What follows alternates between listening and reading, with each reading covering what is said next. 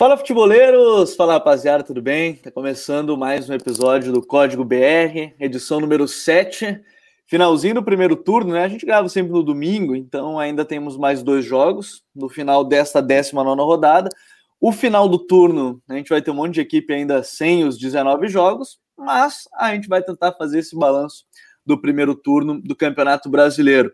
Para quem está chegando agora, né, para quem está ouvindo pela primeira vez aí o Código BR, a gente tem a nossa proposta de falar sobre rodada após rodada, né, sempre no domingo, até nesse período, por exemplo, de novembro, dezembro vai ser um pouco mais tranquilo, porque é, tem jogos de meio de semana, então não tem Campeonato Brasileiro no meio de semana, tem Copas no meio de semana, vai ser um pouco mais tranquilo para a gente falar sobre o Campeonato Brasileiro semanalmente.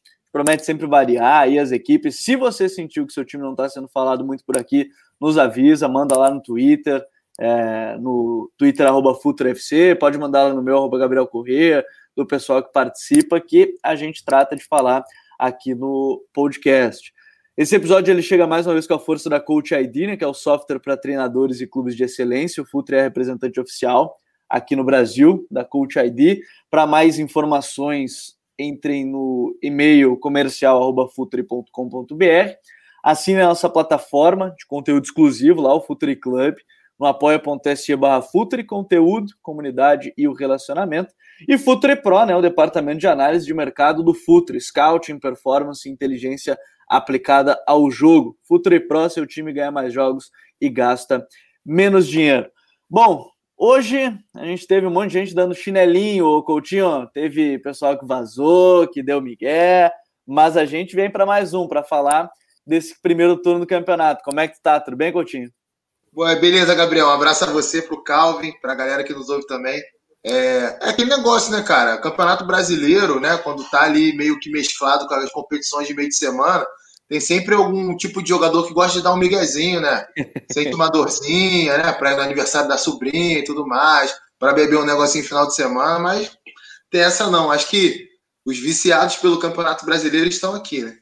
Tem, tem, teve um que falou que tá dinizado, né? Ele, por isso que ele não conseguiu fa fazer hoje. Tá, é. tá, enlouquecido com o Fernando Diniz. Por isso a gente fez um empréstimo para o jogo de hoje. Calvin Corrêa, meu colega jornalista, foi colega dele na Rádio Grenal, agora ele segue como comentarista lá na Rádio Grenal. Calvin, bom de ter aqui. Não é a primeira vez, eu acho, do Calvin, porque ele já participou de alguns guias mandando áudios, mas acho que é a primeira vez que ele participa de todo o programa. E aí, Calvin, tudo bem? Tudo certo, Gabriel, tudo certo, Coutinho. Prazer enorme aí participar com vocês.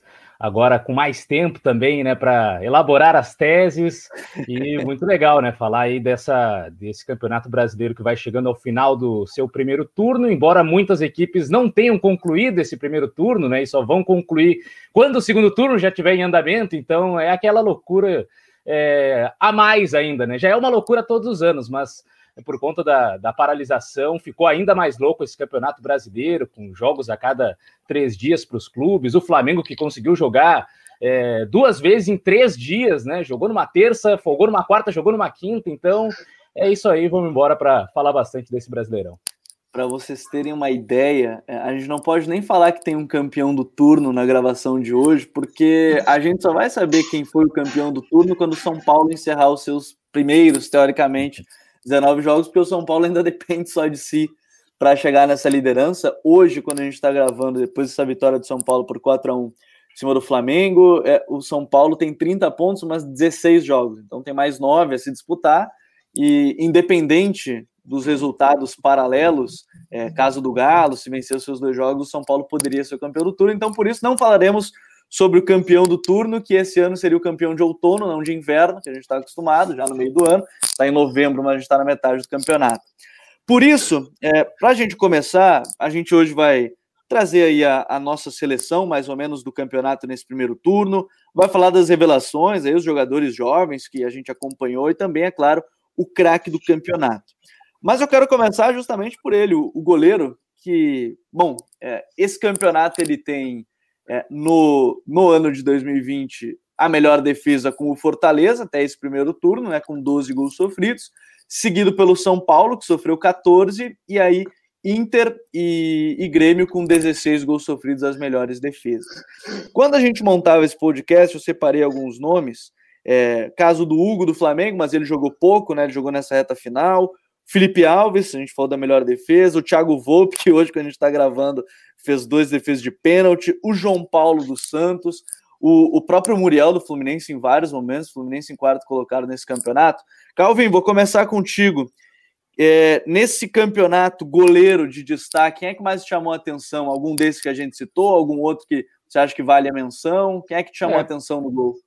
por essa lista aí mesmo, né? Acho que o Hugo só não colocaria justamente por conta do número de jogos, né? Não conseguiu completar metade desse primeiro turno do campeonato, né? Então fica de fora, mas foi realmente uma grata surpresa e acho que tem tudo assim se continuar, né? No, no gol, né? E deve acontecer porque tem essa questão da renovação do Diego Alves ou não. Eu imagino que ele vai terminar como o principal goleiro do campeonato.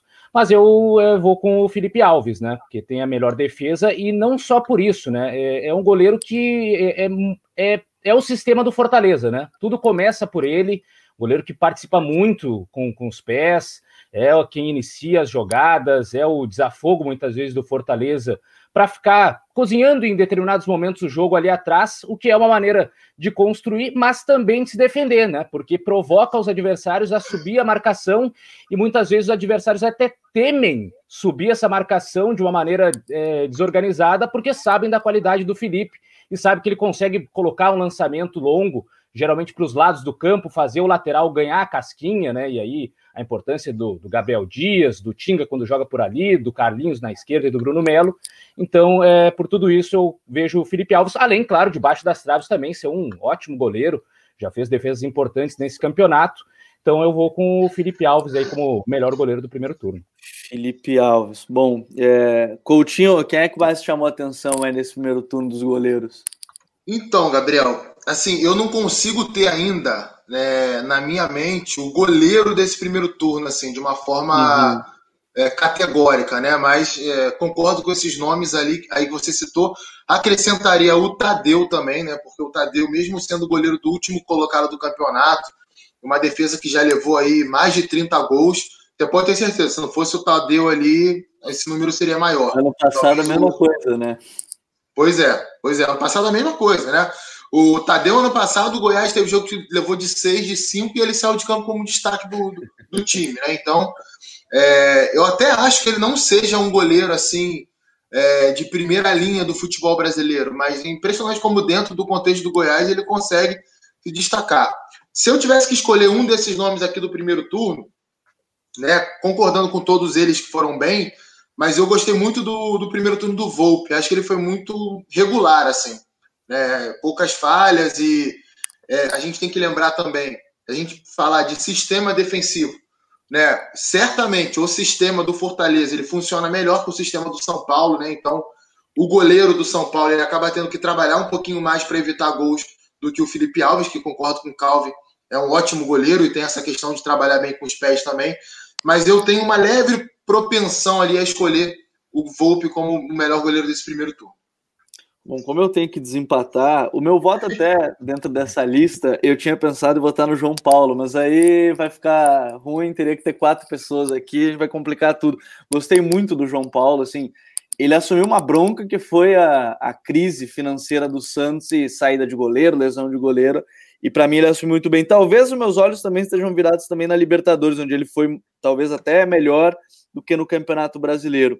Mas se eu tivesse que escolher um dos dois, já que vocês escolheram um, Felipe Alves e o, e o Volpe, eu vou com o Felipe Alves. É, concordo muito com o Calvin quando ele fala da questão de, de ser esse sistema e como isso ajuda o Rogério. Eu acho que mais do que criar jogadas, ele ajuda a descansar o time em vários momentos. O time descansando com a bola, fica, ele vai levando, vai levando, ninguém só a pressão, como o Calvin disse. Então, nesse primeiro momento, se eu tiver que escolher um dos dois, eu vou com vou com o Felipe Alves. Quero destacar aí o Hugo, e bem isso, o Hugo jogou pouco no ano, mas é, a gente já viu aí o, de, o, grande debate que a gente já está acompanhando se o Hugo deve seguir como titular ou não. E, enfim, é outro que era quarto goleiro, de repente virou o, o titular e o Felipe Alves não está jogando e, e, que talvez por meritocracia ele vai, vai seguir o Hugo, que já, já disse que não quer tanto ser chamado de Neneca, até aceita, então vamos chamar de Hugo mesmo, goleiro Hugo aí da equipe do Flamengo. Então, por enquanto, a gente vai com o Felipe Alves nesse gol. E aí a gente vai para a nossa linha defensiva. Vou começar pelo lado direito. Eu não sei se foi o que teve mais nomes, mas foi um que talvez tenha uma disputa legal. Eu separei, num primeiro momento, o Isla, né, que é inclusive o jogador, o segundo jogador com mais assistências no campeonato, tem quatro assistências atrás, junto com o Marinho, junto com o Alisson do Grêmio, junto com o próprio Bruno Henrique e junto com o Ítalo do Bragantino. Eu separei ainda o Madison, ele até hoje, quando a gente está gravando, ele fez gol, e ele jogou como meia-direita, jogou às vezes como lateral, não foi sempre como, como lateral em si. E o Guga, até dá para botar, se quiserem, o Dudu, o Patrick do Atlético Goianiense, o Patrick do Esporte, mas eu, talvez esses sejam os três principais. Quem é que foi lateral direito aí para ti, Coutinho, que, ó, esse lateral direito aí foi, foi o melhor de fato nesse primeiro turno? Ah, eu gostei muito do Isla, Gabriel. É, acho que esses que você citou também não fizeram, não, não, não foram mal no primeiro turno, né? O Guga, é, acho que ele é um, ainda é um pouco irregular, ele faz jogos muito bons e na sequência acaba cometendo algumas falhas assim que não combinam tanto com a qualidade de futebol que ele tem. Mas acho que o Isla foi um jogador engraçado, né? Ele chegou ao Flamengo no meio ali de uma, de uma sequência de jogos que o Flamengo teve muito complicados, com o time desfalcado. E é impressionante, parece que ele joga no clube há três anos já. Ele se adaptou muito rápido ao Flamengo, substituindo um cara como o Rafinha, né, na lateral, que é um, um lateral de, de classe internacional e que era muito identificado com a torcida do Flamengo, era muito importante no time, era um líder da equipe. E por mais que, assim, no comparativo com o Rafinha, o Isla, ele fique um pouco abaixo defensivamente, mas ele no ataque ele oferece muito, por exemplo, no corredor, né? Ele é um cara mais forte de Sim. corredor do que o Rafinha. Então o Everton Ribeiro faz esse movimento, né, de abrir o corredor para ele passar, e toda hora ele passa. Por isso que ele tem esse número de, de assistências aí no campeonato cruza muito bem, né? É, é um jogador experiente, então as tomadas de decisão dele quando chegam à linha de fundo são quase sempre corretas. Dificilmente você vê, ah, era para cruzar, ele tentou driblar, ou, ou, o contrário. Então, acho que ele meio que deu, deu uma sobrada aí nessa posição é, no primeiro turno do Campeonato Brasileiro. Então, aí que tem quatro assistências no campeonato, voto do Coutinho. Calvin, algum lhe chamou a atenção além destes? É, esse é, esses são os jogadores que chamaram atenção lateral. Quem é que escolheria? Pois é, lateral é um, uma posição até é, difícil de fazer uma análise assim, né? De, de, comparar jogador por jogador, porque tem times que utilizam seus laterais de diferentes maneiras, né? Equipes que usam lateral de linha de fundo, é, o Atlético Mineiro, eu acho que a gente até depois vai citar na lateral esquerda o Arana, mas como o Atlético passa a maior parte do tempo com a posse de bola, os laterais, na maior parte do tempo, não jogam como laterais, né? Porque o Guga fica ali na base como um zagueiro, o Arana fica mais avançado como um meia, muitas vezes, então é difícil. Eu ainda estaria, além desses nomes, o Tinga, por exemplo, do Fortaleza. Para mim também fez um ótimo primeiro turno, embora em alguns jogos até foi uh, adiantado pelo Rogério Ceni, né, para a segunda linha de quatro do meio de campo, uhum. com o Gabriel Dias virando lateral. Então, realmente é bem complicado. Madison, você citou, é um jogador que, além das assistências, né, tem três, também tem três gols, né, com o, o, gol de hoje diante do Bahia. Então, mas é, é, um lateral que se posiciona muito bem dentro da área para finalizar, né?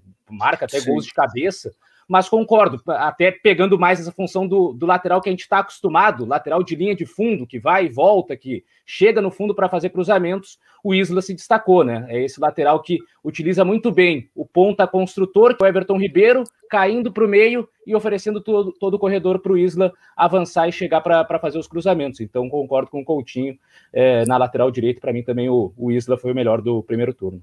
Boa, vocês já me salvam da, de mais um desempate, mas eu ia votar no, ia votar no Isla também, então tá tudo certo. Assim vocês não me derrubam. E, enfim, vamos lá. Zagueiro, é, é até complicado a gente colocar assim, ó, eu preferi a gente eu montar dupla de zaga, porque, de fato, a gente poderia colocar os zagueiros da direita os zagueiros da esquerda, mas acabei separando uma lista com alguns nomes, e aí eu vou até perguntar a dupla ideal para vocês nesse primeiro momento.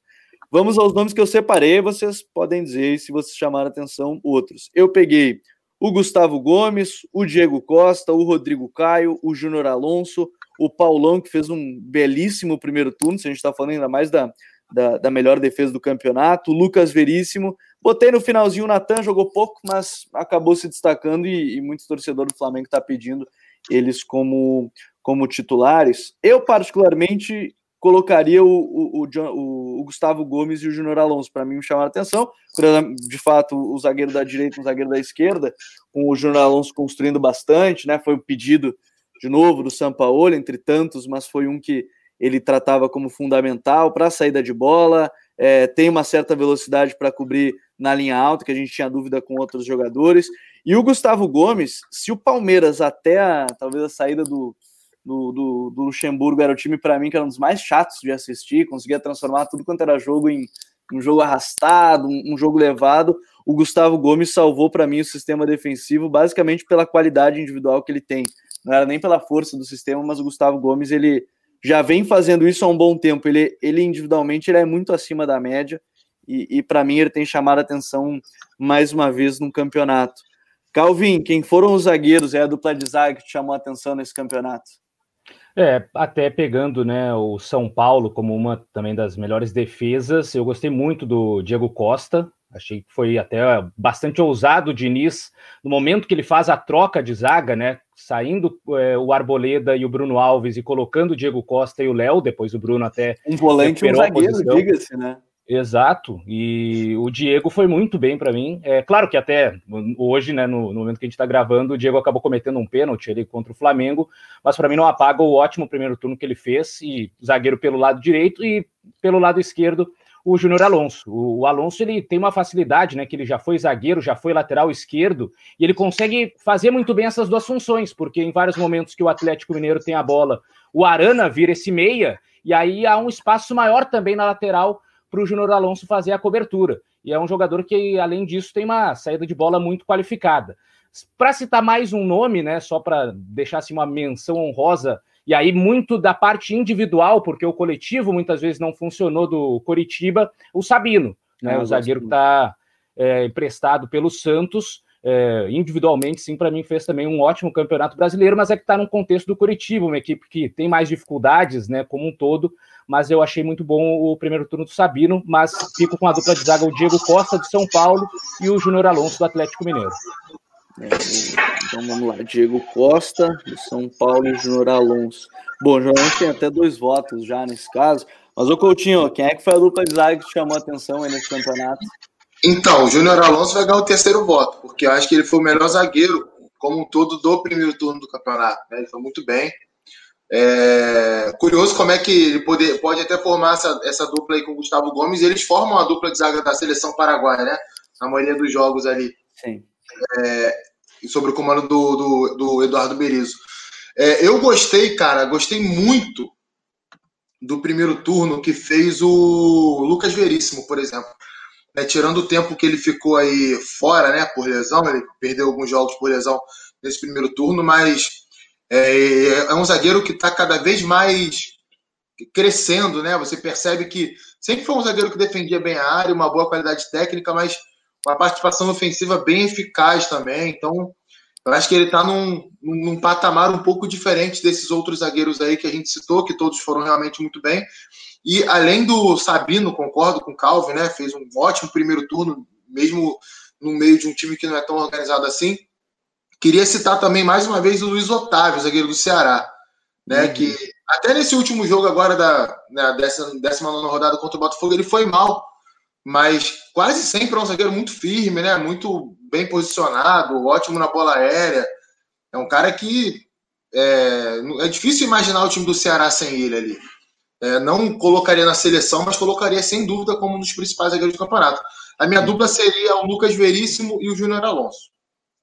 É, eu gosto como você gosta de me derrubar, porque aí tem o Veríssimo, o Gomes e o, e o Diego Costa.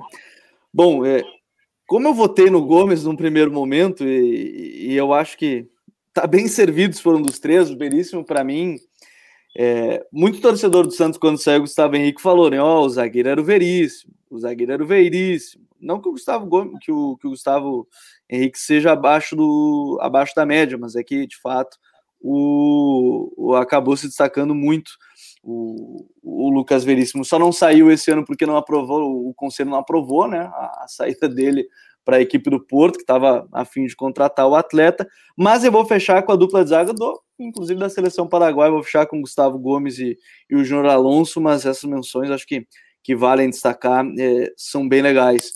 E aí, para lateral esquerdo, o Calvin já citou o ponto do, de como jogam e, e jogam de formas diferentes.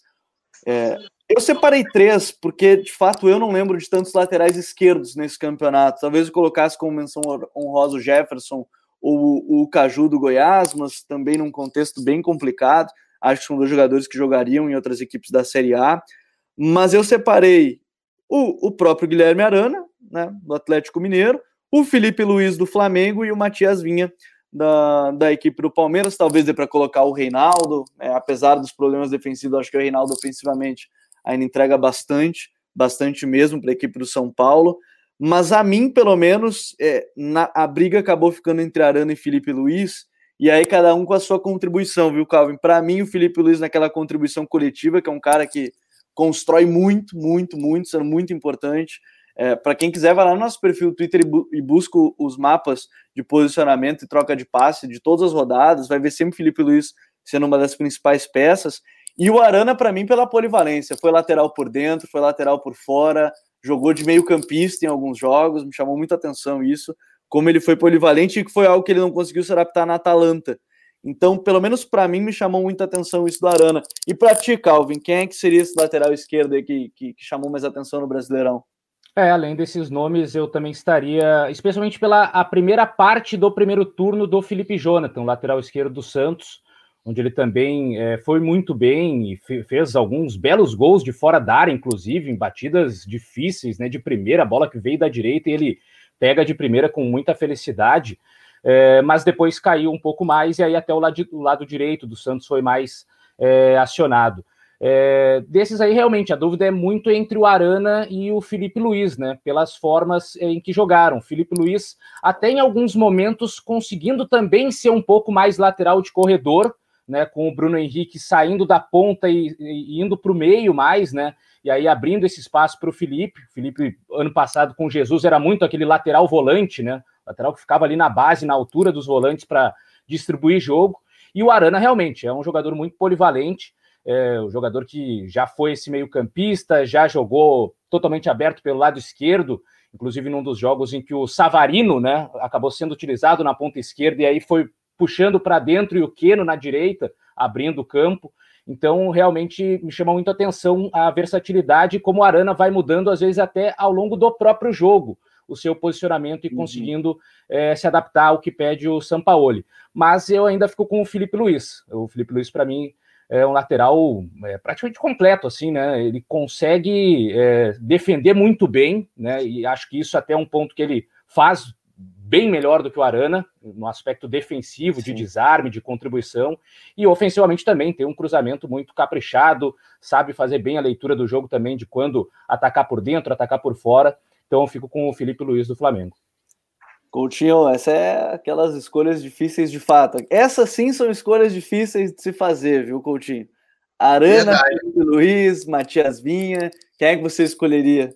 É, assim, confesso que eu, assim, eu tô, fiquei na dúvida até uns três minutos atrás, assim, né? pensando, pensando, em quem que eu, que eu ia escolher, é, concordo com tudo que o Calvin falou, acrescentaria ainda que o Felipe Luiz, nessa temporada, ele fisicamente está melhor do que no ano passado, né? Ano passado ele parece que sentiu um pouquinho essa adaptação ao futebol brasileiro, um tempinho que ficou ali. É, que ele estava resolvendo a vida dele, né? Se ele viria para o Flamengo ou não, né? Depois da Copa América. Então ficou meio que quase dois meses sem treinar junto a um grupo profissional.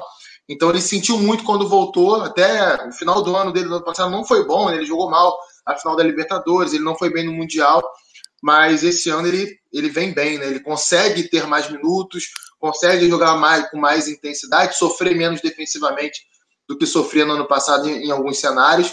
E eu escolho ele. Né? Eu acho que eu, se fosse pegar ali, sei lá, os 10 primeiros jogos do campeonato, acho que o Arana sobrou. Mas depois o Felipe conseguiu recuperar espaço e nesse momento ele está melhor do que o Arana. É, Felipe Luiz é, bom, é um jogadoraço. Que bom que ele veio nessa reta final da carreira no Brasil e pôde mostrar que ele não é um lateral só defensivo porque senão ele ia ficar com esse estigma aí na, na carreira, e que bom que não foi isso que aconteceu, que bom que a gente está podendo ver e desfrutar um pouco do Felipe Luiz aqui no, aqui no país. Jogou já, é óbvio, aqui no Brasil com, com o Figueirense, mas de fato as pessoas só lembram quando acaba indo para um grande centro, e que bom que no Flamengo ele tem, tem chamado a atenção dessa forma também. Antes da gente partir para os meio-campistas, aquele momento que a gente pausa a festa e vai para outra premiação antes de seguir na escalação. E aí eu vou para as revelações do campeonato, que eu acho que é algo que todo mundo gosta. Ah, quem é que foi o jovem que chamou atenção? Quem é que foi o jogador aí que, que, que é a revelação do campeonato e tudo mais. Nos nomes que eu separei, e que a gente separou antes do, antes do programa, tem alguns que explodiram mais nos últimos jogos, outros estão fazendo inícios mais regulares, já estão jogando há mais tempo, e foram eles. O Brenner, que, enfim, nos últimos 10 jogos fez oito gols, contando Copa do Brasil, contando outros campeonatos. O próprio Hugo, né, goleiro do Flamengo, nos últimos jogos já assumiu a titularidade. Danilo, volante do Palmeiras, que assumiu bem a função. Patrick de Paula perdeu um pouco de espaço, foi titular, variou. O Danilo tem entrado muito bem. O Xavier do Corinthians, o Diego Costa, que a gente já citou até na, na defesa, e o próprio Natan do Flamengo. É, Coutinho, mais alguém de jovem assim que, que lhe chamou a atenção nesse campeonato, estreando de repente na competição? Ou essa garotada aí já já está de bom tamanho? Quem é que você escolheria para revelação? Ah, essa garotada tá, tá de bom tamanho, né? É, o Hugo e o, e o Brenner, principalmente. Acho que esses dois são os principais, né? Em termos de destaque do campeonato aí. Jovem, sem dúvida. É, a gente pode falar também, por exemplo, do Gabriel Veron, do Palmeiras, né? Que já vem se destacando há um tempinho também desde o Campeonato Paulista. O início do Patrick de Paula, né? Foi, o início dele Sim. foi bom, né? Sim. E o Sávio, né? Que é o ponta direita do, do, do Galo, né? Que ganhou algumas oportunidades aí apenas 16 anos. É, ainda tem mais para mostrar. Eu não estou dizendo aqui que o Sávio ele teve um destaque que mereça ser apontado como uma revelação. Mas é bom a gente ficar de olho, né? O campeonato está em curso ainda, estamos na metade dele, ou um pouquinho antes da metade, né? Já temos alguns jogos ainda a serem realizados. Mas eu acho que essa garotada está de bom tamanho. O Zé Gabriel do Inter também acho que é um cara que pode entrar nessa lista, né? Porque é, acho que ele teve uma queda nos últimos jogos, mas é, o primeiro turno dele, como um todo, não foi ruim. Foi um bom primeiro turno dele. É, acho que é por aí. Se eu, se eu não estiver esquecendo de ninguém, acho que, acho que é bem por aí, sim. Quem é que é teu voto? O meu voto é o Hugo, é o goleiro do Flamengo, porque eu acho que ele conseguiu, é, mais do que o Brenner, mostrar no Campeonato Brasileiro. É, talvez o Brenner ele tenha mostrado mais em outras competições, uhum. fora o Campeonato Brasileiro. Mas o Hugo foi muito decisivo em várias partidas aí do Campeonato Brasileiro. E a gente tem que analisar o contexto, né? O, o Hugo, ele tá substituindo o Diego Alves, cara, que é um cara consagrado internacionalmente aí. O Brenner, ele pegou meio que uma posição aberta ali no ataque de São Paulo. Beleza, tem o Pablo, tinha o Pato até pouco tempo, mas ninguém convencia. É, ele pegou uma camisa ali que estava meio que vaga. O Hugo não. Tanto que o Diego Alves voltou e está no banco. Já é o segundo jogo seguido que ele fica no banco para o Hugo no Flamengo. Calvin, desses nomes aí, adicionaria mais alguém? Quem é que seria teu voto aí para essa garotada, a revelação do campeonato até agora?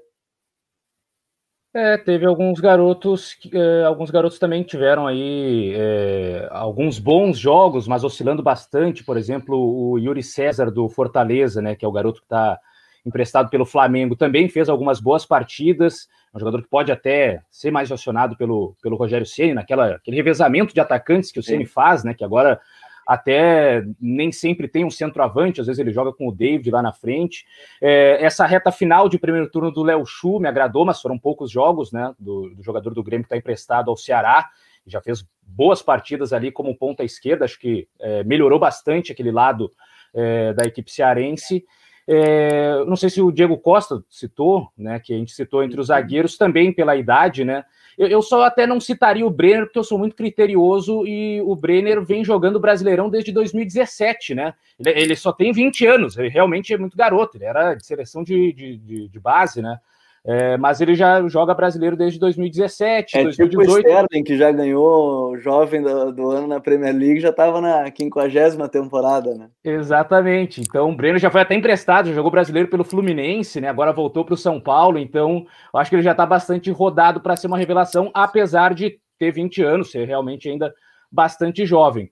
É, mas eu fico com o Hugo. Realmente, assim, foi o, o nome que saltou aos olhos. É, impressionante como ele entrou numa fogueira naquele jogo contra o Palmeiras, com zaga reserva, com time praticamente reserva, poucos jogadores da equipe principal, e ali ele já foi muito bem e ganhou uma sequência e hoje parece assim ser uma, uma questão de tempo para que ele realmente seja o titular, embora, claro, todo o peso do Diego Alves com a camisa do Flamengo, goleiro campeão da última Libertadores da América e do Brasileiro.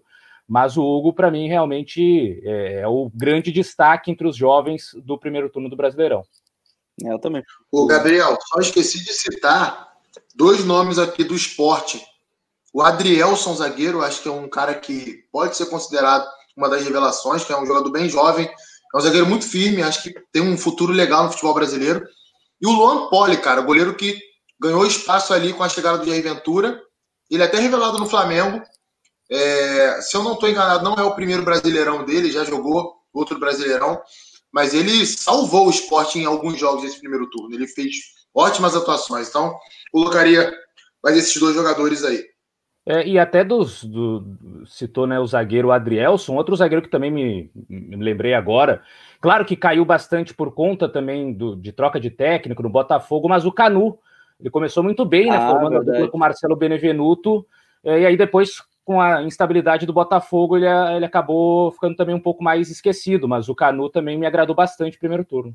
O, o coach me lembrou no esporte do Luciano Juba, que entrou e pegou a vaga, inclusive, do, do Sander ali na esquerda. É novo, eu, eu confesso que eu não lembro se ele jogou já brasileiro, com 21 anos, mas acabou me, me chamando a atenção. Mas eu fico com o Hugo também. É, o Hugo enfim, eu odeio ficar falando assim as projeções, porque às vezes pode acontecer alguma coisa no meio da carreira, mas a projeção que a gente tem para ele olhando agora é de um, de um goleiraço, de um goleiraço. Ele não, não foi à toa, pelo jeito que o Tite até convocou ele uma época para ser o terceiro goleiro, convocou para um, uma sequência de dois amistosos da, da seleção, mas então a gente escolhendo a revelação, ficando com ele, o Hugo, que o pessoal já está brincando com o meme, né? Neneca hoje pode? O pessoal já está brincando, já fazendo memezinho. Bom, no meio-campo, é, essa eu acho que é mais difícil a gente separar por posição, porque aí varia muito de ideia. Eu já vi muita gente montando o seu meio-campo nas ideias, por exemplo, do Cudê, aí faz um 4-1-3-2, tem gente que gosta de fazer o 4-3-3, tem gente que gosta de fazer o, o 4-2-3-1, tem gente, enfim, é, cada um ao seu jeito. Às vezes é um, um, um 4-2-3-1 com quatro atacantes praticamente. Então, eu, eu vou falar o nome dos meio-campistas e aí vocês podem me dizer quais, quais chamaram a atenção de fato de vocês. A minha eu coloquei aqui, eu botei o Arão, que fez para mim um bom primeiro turno, o Felipe do Fortaleza, o Diego Pituca do Santos, mais uma vez, para mim, muito bem no campeonato. O Charles do Ceará fez um início de, de brasileiro, principalmente, muito bom. O Edenilson, o Gerson, o Eric do Atlético Paranaense, incansável, o Eric. O Patrick do Internacional. E aí depende se a gente coloca no meio ou não, mas aí vocês podem me dizer. A gente pode colocar o Sobral, que na verdade jogou de meia direita, mas de fato é um meio-campista. É, a gente pode colocar o Everton Ribeiro, a gente pode colocar o, o Chico do Atlético Goianiense, o Vina do Ceará, mais meia atacante, o Nenê, que também é um meia que joga aberto. Aí eu vou deixar mais à disposição de vocês como vocês imaginam o, o meio-campo de fato. É, Calvin, no teu meio-campo, como você montaria, pode me dizer se vai montar em 4-2-3-1, 4-3-3, 4, enfim, como quiser. Quem é que mais chamou a atenção? Como é que montaria esse meio? Pois é, sempre tem esse dilema dos pontas, né? O que é, que é o ponta meia, o que, que é o ponta atacante. Eu tô... Se for na posição original, o Sobral brigaria na meia direita, o Patrick é... vai para meia esquerda. Nesse caso, eu tô numa ideia, então, de montar quase que um 4-2-4. Tá porque bom. tem dois tá atacantes, tá né? Um mais segundo, mas que na prática é atacante, aí tem os pontas, então eu preencheria só com os dois Poxa, centrais. Época, eu estava com o Calvin, ele não era assim, ele era retranqueiro. Ele ah, era mourinhista e ele vai meter um 4-2-4 aqui, uma denúncia. Mas tem, tem bons atacantes nesse campeonato e jogadores é, de frente. Então eu colocaria assim, para mim, um volante que eu não, não poderia deixar de colocar é o Dodi do Fluminense. Fez um excelente primeiro turno, assim, já era um jogador que se destacava um pouco ano passado, mas com a chegada do, do Odair e essa, essa formatação de meio de campo que eu achei até interessante. Ele começou como um, um segundo volante, mas alinhado né, ao primeiro, é, no 4-2-3-1. Depois ele passou agora até jogar como o primeiro. E é uma Sim. formação interessante porque ele tem o Hudson, que joga até mais adiantado. Então o Odair encaixou um jeito de jogar com o Dodi de primeiro volante e depois, mais à frente ainda, o Hudson e o Iago Felipe com o Nenê até trabalhando pelo lado, né? Como ele fazia é, quando treinava o Inter com o D'Alessandro, né? Que ele tinha aquele meio Sim. de campo com o Dourado, Edenilson e Patrick, e o D'Alessandro fazia um dos lados do campo. Agora ele tem Dodi, Hudson e Iago Felipe com o Nenê fazendo um dos lados. Então achei bem interessante como ele conseguiu pegar um pouco daquele Inter e passar para o Fluminense, e o Dodi, para mim, se destacou é, de uma maneira absurda, assim, foi realmente o dono do meio de campo do Fluminense, então coloco o Dodi, e para dar uma equilibrada também nesse meio de campo, acho até que poderia render ainda mais, mas para mim consegue, pelo menos na minha seleção, uma vaga o Edenilson do Inter, que é sempre um, um jogador que é, dá a dinâmica para essa equipe. E o Eduardo Cudê é, até demorou a, a, encaixar a melhor posição para Edenilson, se pelo lado direito, se sendo esse meia central à frente do primeiro volante, mas ele consegue fazer muito bem essas duas funções e é o cara que faz a transição do Inter, né? E ainda mais agora nessas últimas rodadas sem o, o Bosquilha machucado e com o Marcos Guilherme, que é de outra característica. Então eu, eu, coloco assim por dentro esses dois volantes, podemos dizer dessa maneira, tá. o Dodi do Fluminense e o Edenilson do Inter. Tá, então vem com esses dois aqui, aí depois o Calvin tem a ideia dos mais ofensivos ali pela frente. Coutinho, meio-campistas, aí, aí dependendo da tua formação, quem é que quem é que formaria esse meio ideal para o teu time? É, eu confesso que o Calvin ele me, me, me levou uma reflexão aqui. Realmente eu não, não tinha pensado no Dodge, né? Talvez porque não tenha um hype assim tão grande, né? Não seja um cara que seja tão lembrado, mas realmente tô tentando puxar pela memória aqui, cara. Difícil você dizer que algum volante jogou mais do que ele nesse primeiro turno, né? A gente pode, sei lá, falar alguém que jogou próximo, assim, igual, mas mais do que ele é difícil. Ele jogou realmente muito bem. Gostei muito do primeiro turno do Pituca. Edenilson, Patrick, Gerson e Arão tiveram bons momentos, mas acho que não foram ainda tudo aquilo que podem ser. O Thiago Maia jogou muito bem pelo Flamengo, acho que jogou mais até do que, do que o Arão e o Gerson esse primeiro turno do, do Campeonato Brasileiro.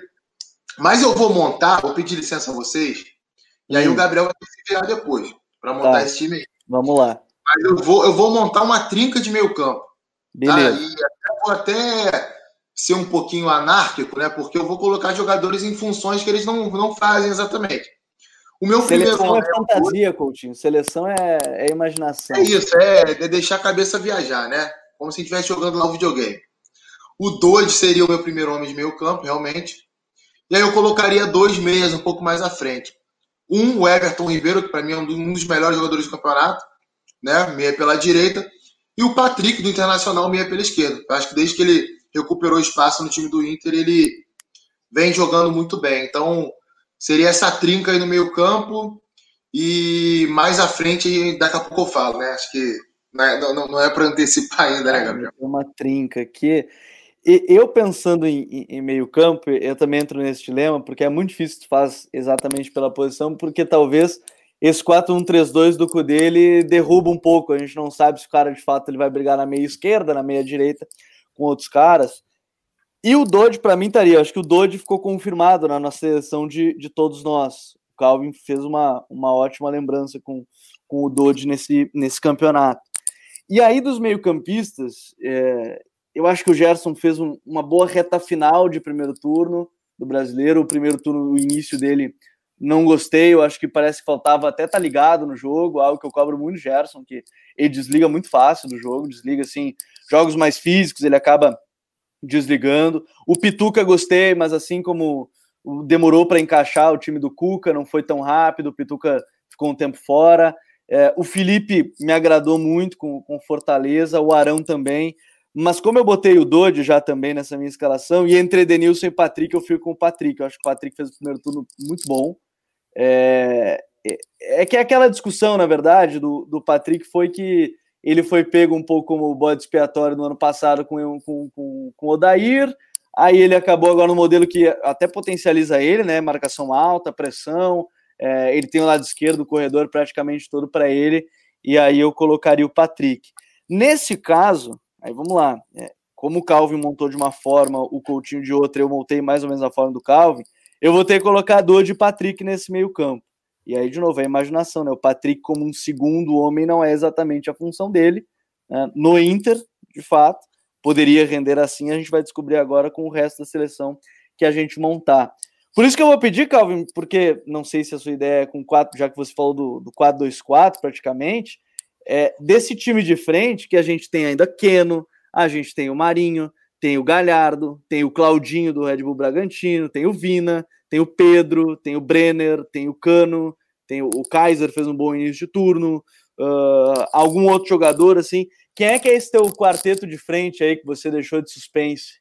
Pois é, até fiquei agora é, um pouco constrangido, talvez, com as palavras do Coutinho sobre o Everton Ribeiro, porque eu, de fato, eu, eu acho o Everton Ribeiro o melhor jogador é, brasileiro, até mesmo do Brasil, já que alguns estão machucados né, em atividade.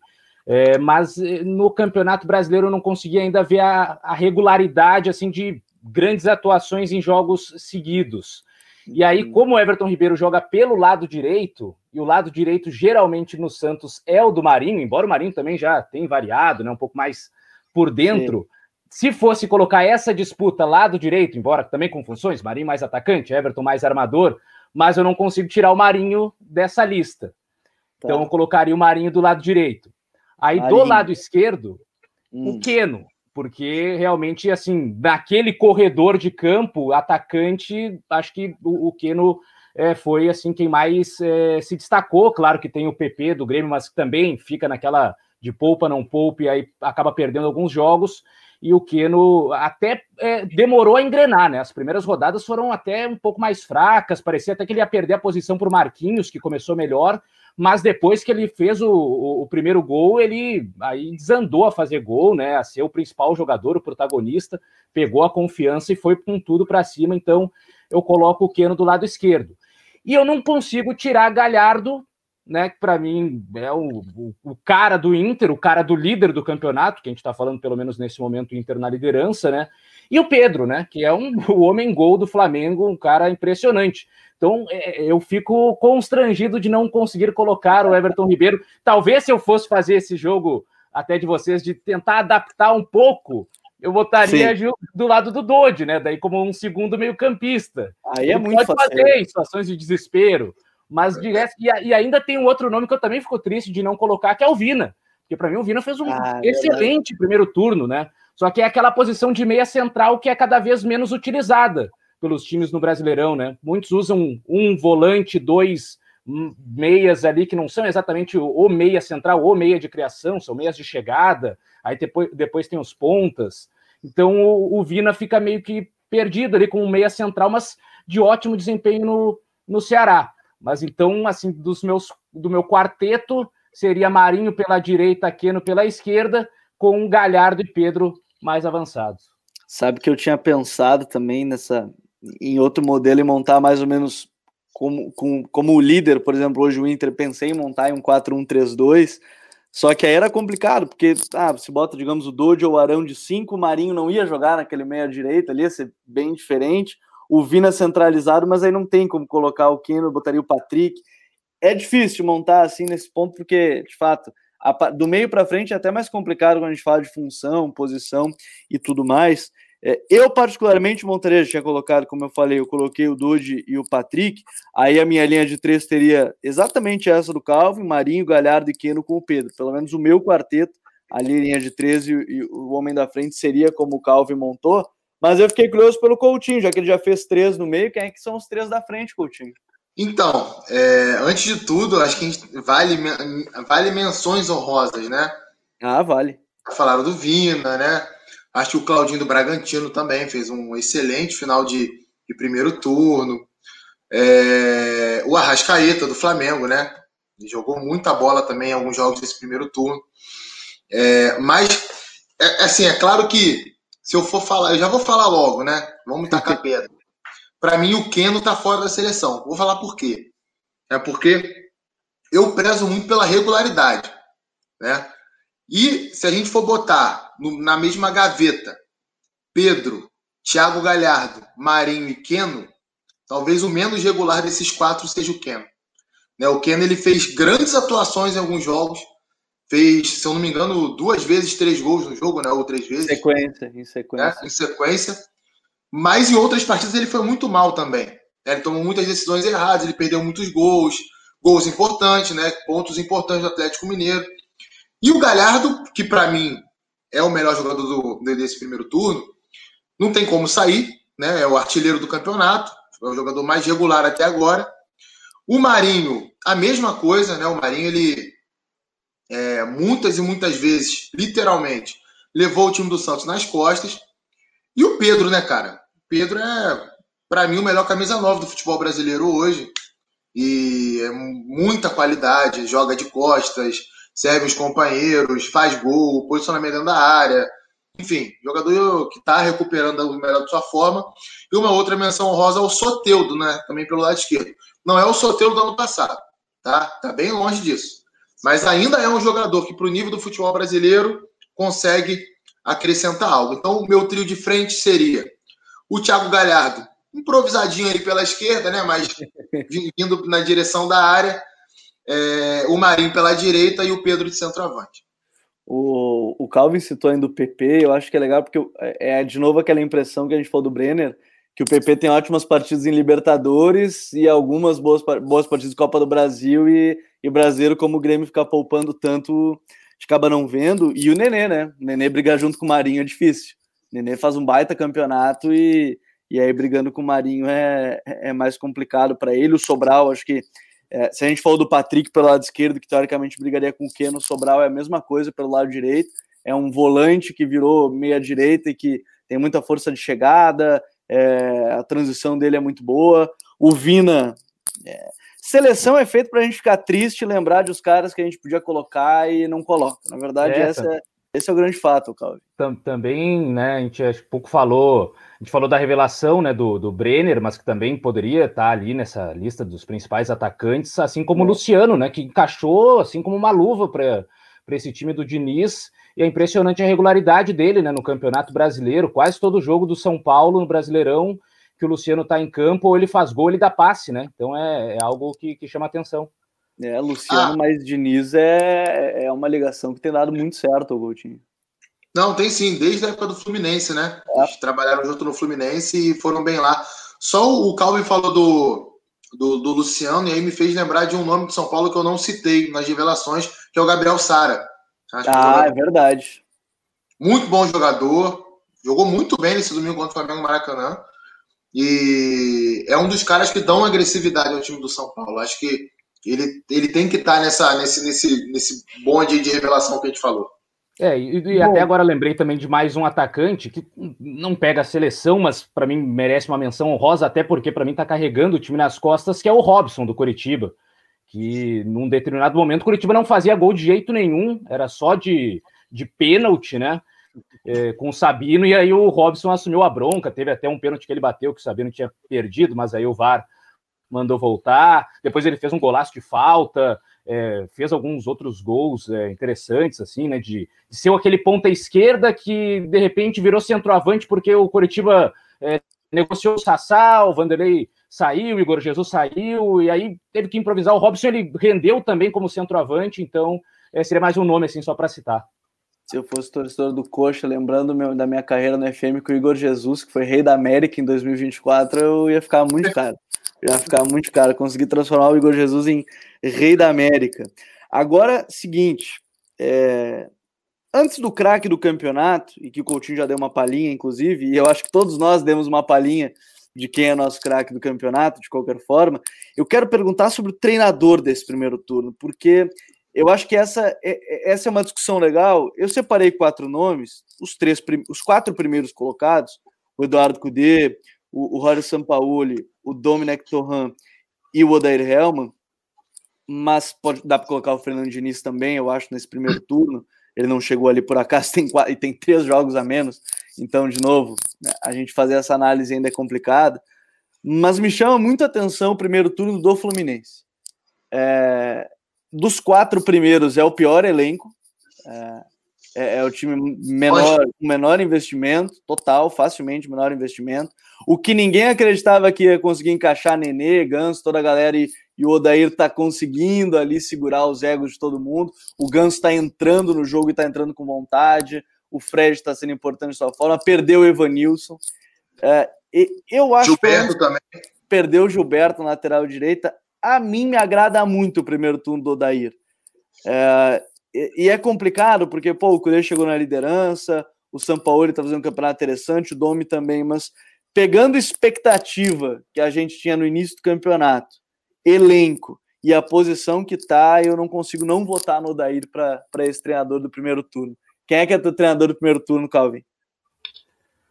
Pois é, o Odair é interessante que realmente faz um trabalho espetacular no Fluminense, né? E até é, é um pouco perigoso, porque a gente sabe como funciona o futebol brasileiro quando um técnico faz um trabalho muito acima das expectativas, é que geralmente isso em algum momento normaliza, né? E aí vem a sequência de derrotas que já era esperada antes, e muitas vezes aí o, o torcedor começa a cobrar. O não, Ramon mas, tá aí para isso, né? É, tinha que estar tá lá em cima com o Fluminense até o final, né? Terminar na zona da Libertadores. E eu ainda não vejo o, Fluminense conseguindo terminar é, nem entre os seis melhores, né? Porque realmente é um elenco bem mais é, de, de, de, um nível mais abaixo do que os outros. E, e até assim, o, o Odair faz aquilo que ele consegue fazer, que ele sabe fazer não é até algo que me agrade, assim, eu paro para assistir o Fluminense com muito prazer. Não, mas também não é feito para agradar A ou B, né? É feito para conquistar os pontos, é feito para ser competitivo, e nisso o Fluminense é, é, muito bom e muito bem treinado pelo Odair. Eu ainda fico com o treinador, o Eduardo Cudê. Acho que ele pegou um, um elenco também, assim, é, que ele foi montando aos poucos, é, a maioria das derrotas dele é por um gol de diferença, né? Não são derrotas é, vergonhosas, derrotas. E com um chute no gol do adversário. É, né? e às vezes com um chute né? no gol. Aquele jogo contra o Goiás, por exemplo, que ele perdeu foi um chute e uma falha do Lomba.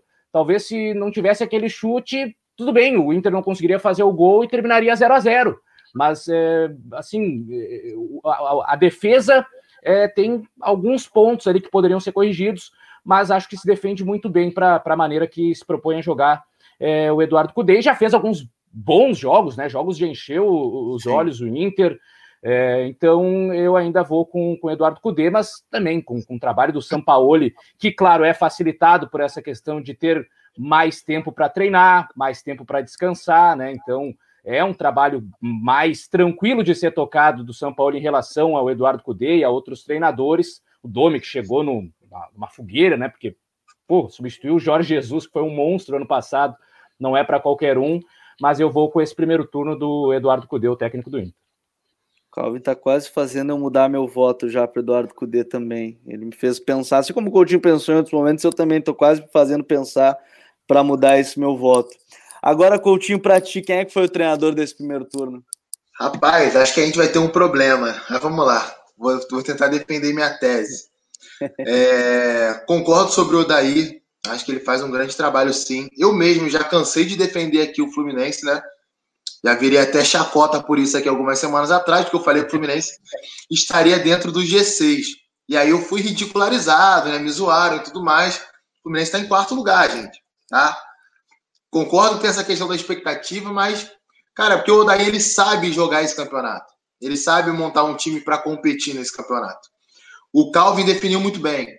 Não é um time que você vai olhar e vai ver que é um time que tem um grande repertório ofensivo, uma variação imensa de jogadas, né? Mas é um time que se defende bem, um time altamente competitivo nas transições, faz com intensidade, né? Faz com velocidade, sabe muito bem manejar a postura da equipe mediante os momentos do jogo. Tem momento do jogo que é pisar um pouquinho mais na bola, tirar a velocidade. Tem um momento do jogo que é para acelerar e ele consegue fazer o time entender isso.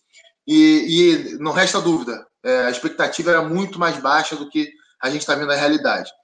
Mas eu não consigo votar nele porque eu sempre tento fazer um checklist né, daquilo que eu vejo de repertório de trabalho em cima das fases do jogo. E aí eu acho que o Atlético Mineiro me agrada mais, para o meu gosto de futebol. Eu acho que é um time que que consegue chegar perto daquilo que eu imagino como um grande trabalho de treinador. É um time que defensivamente não é um primor, não é, mas tem a sua organização, tem o seu modelo. E aí, ofensivamente, tem muito repertório de jogo, é um time muito intenso. As transições são muito bem feitas. Bola parada é bem trabalhada também. Então, é, eu fico com o Sampaoli. Eu acho que tem tudo isso, né, da semana cheia de trabalho, tem também do fato de pedir os jogadores os jogadores chegarem, né? Porque o Atlético contratou uma infinidade de jogadores desde que ele foi contratado, mas eu acho que O trabalho de campo dele é muito bom e eu coloco até o Atlético Mineiro como principal postulante ao título do Campeonato Brasileiro para mim. Eu vou chamar alguém aqui para votar no Dome, então só para um voto para cada, vai ficar melhor. Mas, é, eu vou botar esse mas, e eu acho que todos os quatro a gente coloca dentro da sua Treinador do, do, do, nosso primeiro turno é o Jorge Odair Kudê. Pronto, tá resolvido. É, pronto, a gente acerta aí, tudo fácil. Mas como eu disse que eu estava muito pendente a mudar meu voto, eu vou derrubar a democracia aqui, vou refazer o meu voto. Azar de quem não gostar disso. É um problema. Depois vocês mandem lá no, no, no reclame aqui do Futre, aí vocês reclamem, aí vocês acertem. Nessa eu vou ir com o Calvin. Vou fechar para a gente ter o treinador. Como eu disse que ia montar o esquema do meu time no formato do Cudê, então eu vou ter que botar Eduardo Cudê como treinador desse primeiro turno aí do Campeonato Brasileiro. Dito isso, o time é, acabou se encaixando de uma certa forma, com Felipe Alves, Isla, Gustavo Gomes, Júnior Alonso, Felipe Luiz. Aí o meio-campo, cada um dentro do seu critério, mas os mais votados acabaram sendo o Dodi, o Patrick, Marinho, Galhardo, Queno e o Pedro. Então já dá para ter uma noção da seleção. A princípio no 4-2-3-1, né, com o Eduardo Cudê de treinador. Dá para ser o 4-1-3-2 do Cudê? Até dá, mas aí ia ter que ser mais diferentinho aí ia complicar um pouco o Patrick na posição central, o Dodi mais centralizado, mas então a gente deixa no 4-2-3-1. E para fechar hoje. É, já tem ah, que ir, já tem que ir se preparando quando for postar essa seleção aí, já os aqueles comentários. E o Everton Ribeiro joga é. vôlei e não sei quem. essa vai ser a É verdade. Se você quer participar, inclusive, comenta qual é a sua seleção. Essa foi a mais votada aqui. É, não necessariamente vai ser a do seu agrado, mas foi a mais votada aqui hoje entre a gente no Código BR. Então, por isso, participe com a gente, deixa nos comentários aí qual seria a sua seleção do campeonato.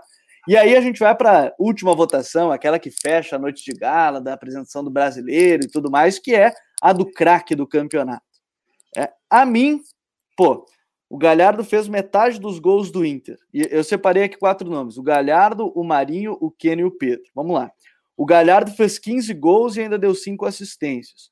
O Marinho fez 12 gols e deu 4 assistências. O Pedro marcou 10 vezes, o Keno marcou 8 vezes ainda no campeonato, sem contar as assistências na competição. Eu voto no Galhardo pelo simples fato que ele participou de praticamente 70% dos gols do Inter no campeonato. Se fez 30, é, ele fez 15 e ainda deu assistência para 5. É, ninguém esperava que ele seria o craque do brasileiro? Não, ninguém esperava. Isso significa que ele é o melhor jogador do futebol brasileiro? Não. Isso não significa que ele é o melhor jogador do futebol brasileiro. É bem como o Calvin disse. Muita gente vai falar, ah, mas significa que ele é melhor que o Everton Ribeiro? Para mim, não.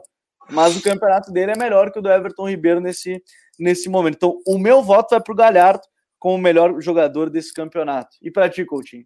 Por enquanto, né? concordo, né? primeiro turno. Concordo. Acho que essa explanação que você fez aí resume bem. O problema, Gabriel, Calvin, a galera que está nos ouvindo, é que muita gente, quando a gente fala do craque do campeonato, às vezes as pessoas elas não têm muito nítido na cabeça os jogos do campeonato, né? É, porque se mistura muita coisa e é, e é compreensível, né? Copa do Brasil, Libertadores, estaduais e tudo mais. Como você falou, se você pegar o nível de futebol do Galhardo, o melhor do Galhardo, o melhor do Everton Ribeiro, chega a ser covardia comparar. O melhor do Galhardo, o melhor do Pedro, é covardia comparar. Assim como é covardia comparar o melhor do Keno com o melhor do, do, do, do Everton Ribeiro também. O Marinho, por exemplo, para mim, é um jogador mais completo do que o Keno também. Mas a gente tem que analisar o que fizeram dentro do campeonato. E o Thiago Galhardo, para mim, sem sombra de dúvidas, não tem nem discussão para mim. O Thiago Galhardo é o craque do campeonato até o momento, principalmente por ter por não ter tanta qualidade assim quanto esses caras, é, não estou dizendo que ele não tem a qualidade, né, mas não é um craque de bola para o nível do futebol brasileiro, é né, um bom jogador, é, mas, por exemplo, você tem aí vários caras que são melhores do que ele, tecnicamente. E o fato dele ter alcançado esse nível e esses números, acho que deixam muito claro, né? Não tem, não tem ninguém que jogou mais bola do que ele nesse primeiro turno do Brasileirão, não. Calvin, e aí? E quem é que foi teu craque do Brasileirão até o momento, até o primeiro turno? É, o Thiago Galhardo, sem sombra de dúvidas, e até a impressão também porque ele é menos condutor do que outros, né? A gente às vezes fica muito mais impressionado com jogadores que têm a capacidade de conduzir, do drible, e o Thiago Galhardo geralmente resolve em poucos toques, né? Ele recebe e já faz o passe ou, ou é, busca é, se projetar para finalizar, é, e além de ser o artilheiro do campeonato, também é o líder de assistências, né? E aí, nesse caso, até se fala, ah, mas ele faz muito gol de pênalti. Mas o Marinho também é o batedor de pênaltis do Santos, o Keno é o batedor de pênaltis do Atlético Mineiro.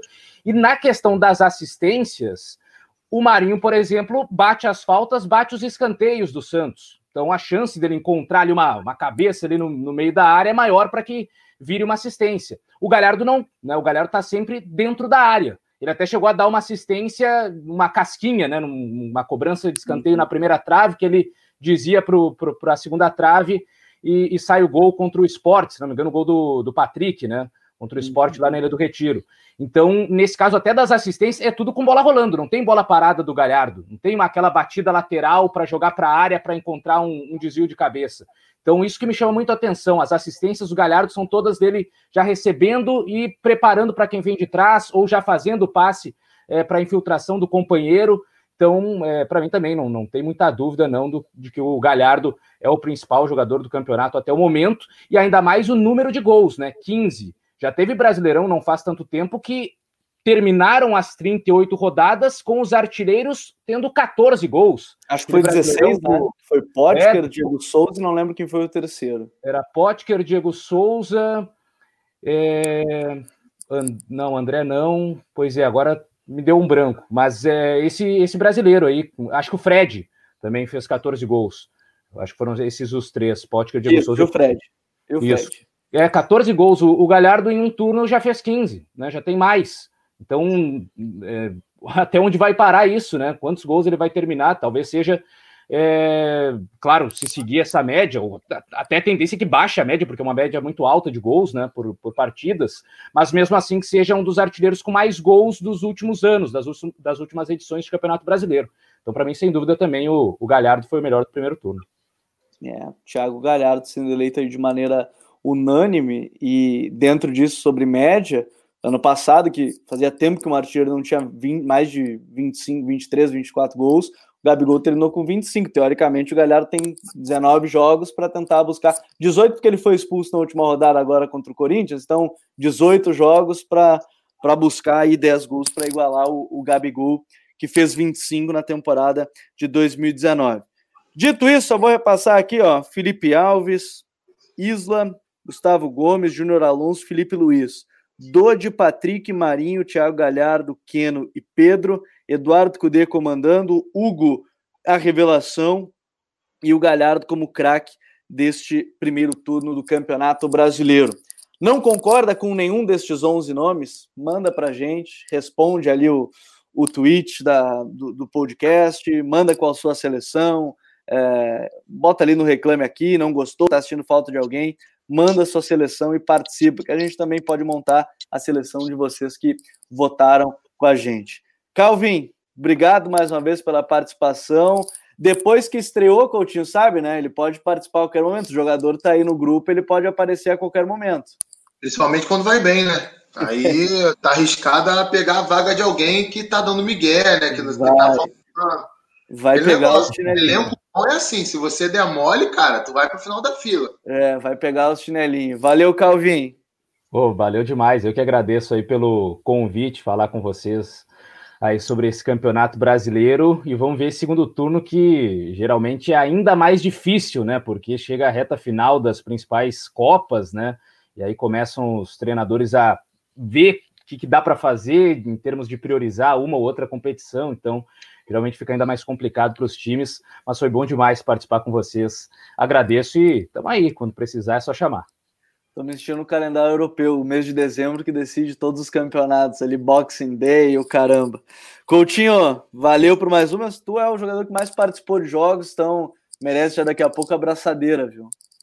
É, já estou me aproximando do treinador, do dirigente, né? Já estou montando minha panela ali. Daqui a pouco eu estou escalando o time. Já virei o delegado do time já. Mas brincadeiras à parte. Valeu, Gabriel. Valeu, Calvin. Bacana estar com vocês mais um final de semana aqui.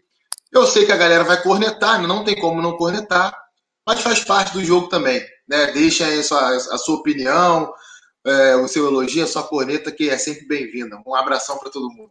Um grande abraço a todos, obrigado futeboleiros e futeboleiras por estarem junto com a gente em mais um Código BR. Participe nas nossas redes sociais e a gente volta na próxima semana com o início do segundo turno do Campeonato Brasileiro. Um grande abraço a todos. Tchau.